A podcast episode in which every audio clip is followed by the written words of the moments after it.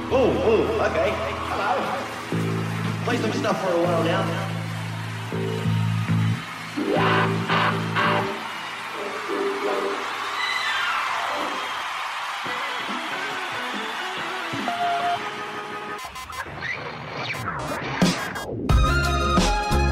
Esto es Randy, la cabina del género independiente.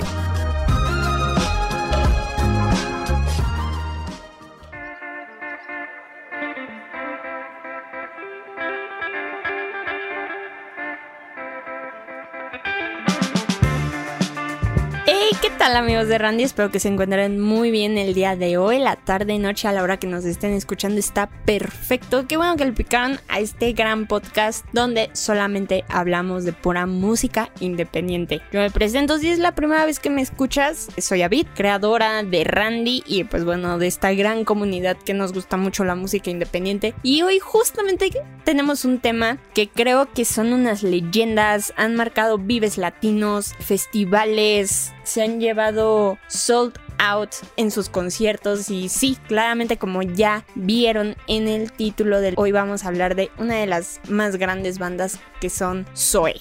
Sí, esta banda de México que pues se fundó en Cuernavaca en los años 1997, que la neta no ha dejado de, parar. Bueno, hubo un tiempo solamente que se dieron como un descanso, pero ahorita nos adentraremos un poquito más con ellos porque la neta hay mucho de qué hablar esta vez. Creo que esta es una de las bandas donde nos llevaremos un poquito más, pero prepárense, tómense un cafecito, lo que sea, algo muy relajado porque esto va a estar súper, súper chido. Y antes de comenzar, vamos a también a comenzar con una de las bandas muy importantes y muy icónicas también aquí de la Ciudad de México que se llama Hello Sea Horse. Y bueno, aquí les pondremos una canción que a mí en lo particular me gusta mucho de ellos que se llama Bestia, así que se las dejo.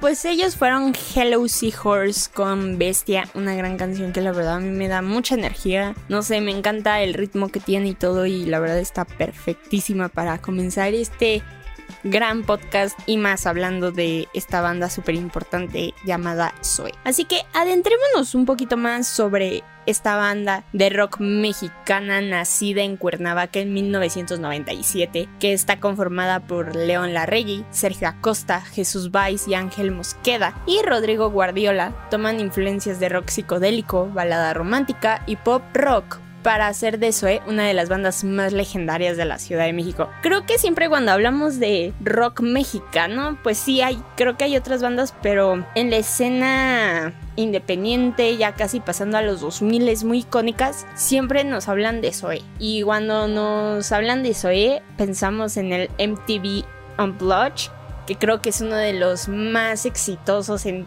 todo, todo, todo de la industria de la música. Y la neta, hay que hablar también de ese Unplugged porque pues creo que fue un paso súper importante para ellos. Pero bueno, antes de todo eso, Zoe se da a conocer en la escena underground a través de internet y conciertos organizados por ellos mismos ya que querían mostrar su música. Además, produjeron por su propia cuenta un demo titulado Demo Olmos, el cual contiene temas inéditos y las primeras maquetas que vendrían después de su primer álbum. Entre las canciones inéditas se encuentra Espiral, Espectrosol, City, Goody y Basil. Gracias a sus esfuerzos y la buena crítica que fueron recibiendo, la banda ganó popularidad en estaciones de radio en español en los Estados Unidos. Después, en 1998, firmaron su primer contrato discográfico con EMI Music, pero no obtuvieron resultados. A fines del año 2000 firmaron contrato con la editora de música EMI Music Publishing en México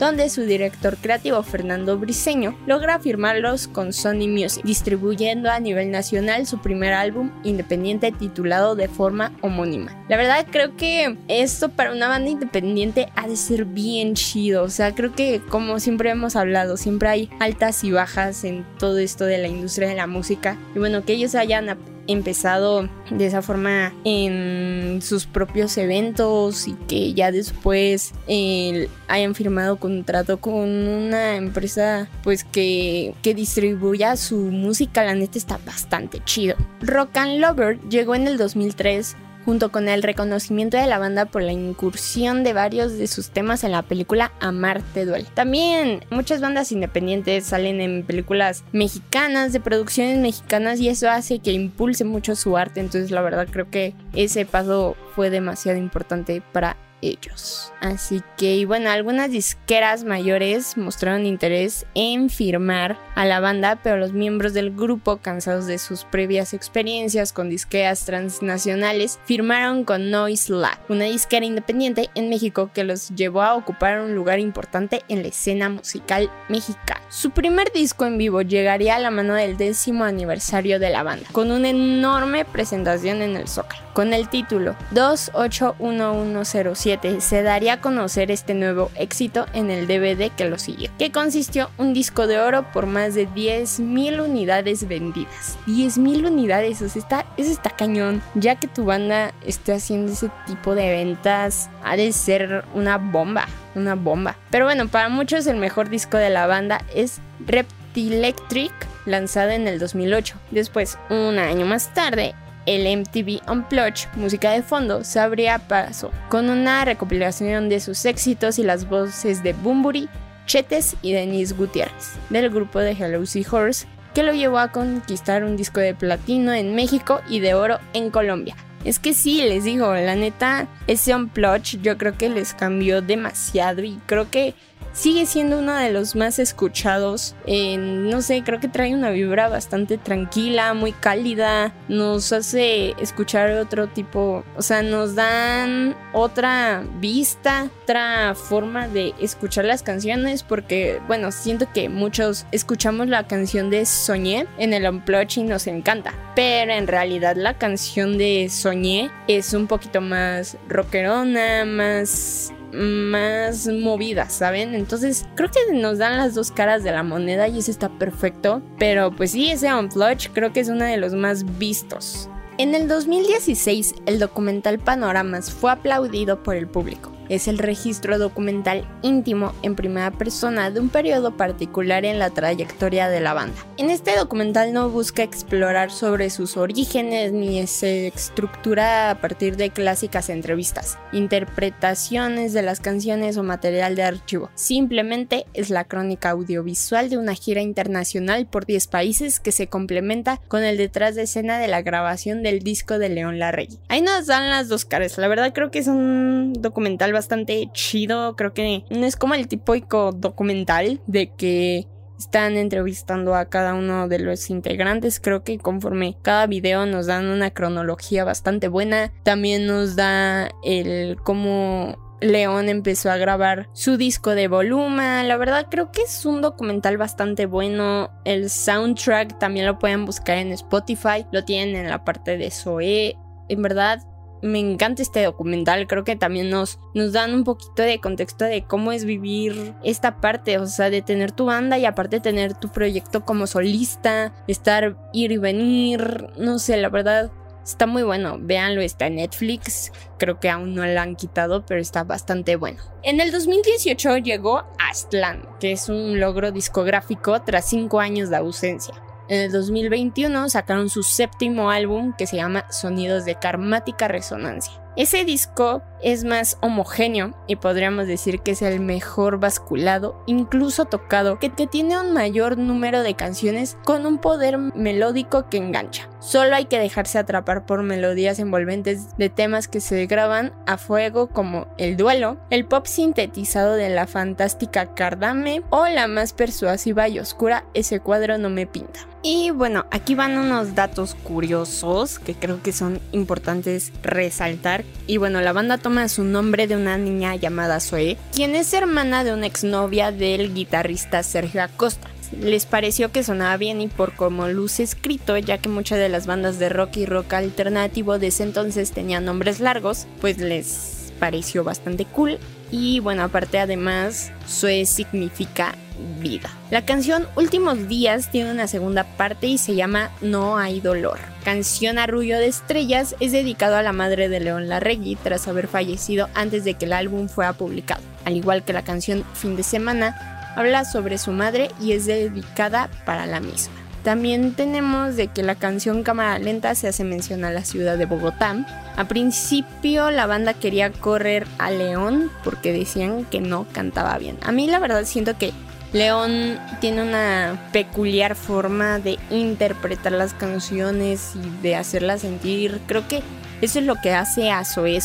León, esa particular voz, esa esencia, la verdad creo que no, no sé, se, se escucharía como que bien raro que hayan puesto a otra persona. Creo que no hubiera funcionado. Y bueno, ahí tenemos al gran León ahí en esa banda todavía y la verdad qué orgullo. Así que antes de terminar vamos a hacer un repaso de los cinco discos de Zoe que el primero fue en el 2001, es un álbum que se llama Zoe. De ahí sigue en el 2003 con Rock and Lover. Después The Room, que es un EP en el 2005. De ahí nos pasamos a Vía Láctea en el 2006. Luego Repte Electric 2008 y Programaton 2013. De ahí pasamos a Aztlán y después Sonidos de Karmática Resonancia. Así que ahí tienen, ahí tienen para para conocer un poquito más de esta banda. La verdad creo que nunca hemos dicho de que no hemos escuchado alguna canción de Zoe, siempre las hemos escuchado y nunca le hacemos el feo. Así que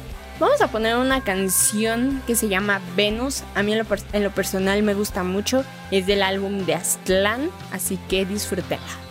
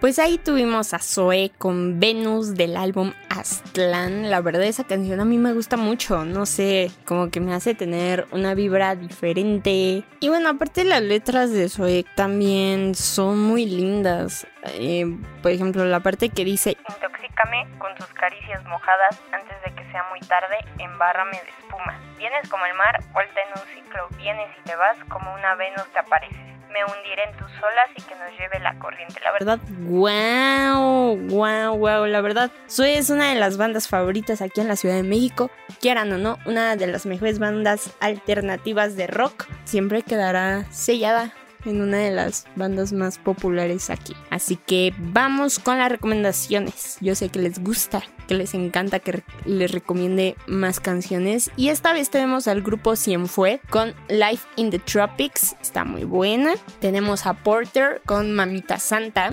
Después tenemos a Tina el Pingüino con Estacionario. Y después, ¿qué otra? Mm, de Caloncho he escuchado Medio Oriente, la verdad está bastante cool, me gusta. Y para rematar, también he escuchado este grupo que se llama Papus con la canción Theatrical State of Mind. ¡Wow! El bajo que tienen. En verdad esa canción me sube el ánimo en las mañanas, así que ahí tienen recomendaciones para toda la semana. Así que amigos, hemos acabado este ensayo, este episodio de Randy. Espero que les haya gustado, que hayan aprendido algo más de esta banda Zoe. Ya habíamos hecho un TikTok de ellos justamente, pero creo que siempre hay que hablar un poquito más de los artistas. Así que pues espero que les haya gustado. Ya saben, nos pueden seguir en Instagram como randy.podcast, en Facebook randy, TikTok randy.podcast y creo que ya, eso es todo. Así que muchas gracias por escucharnos, por compartirlo por todo. Sigan teniendo una linda tarde, mañana o noche semana, fin de semana, a la hora que nos escuchen. En verdad, muchas gracias. Así que siempre, siempre, siempre recuerden de escuchar el MTV Unplugged de Zoe.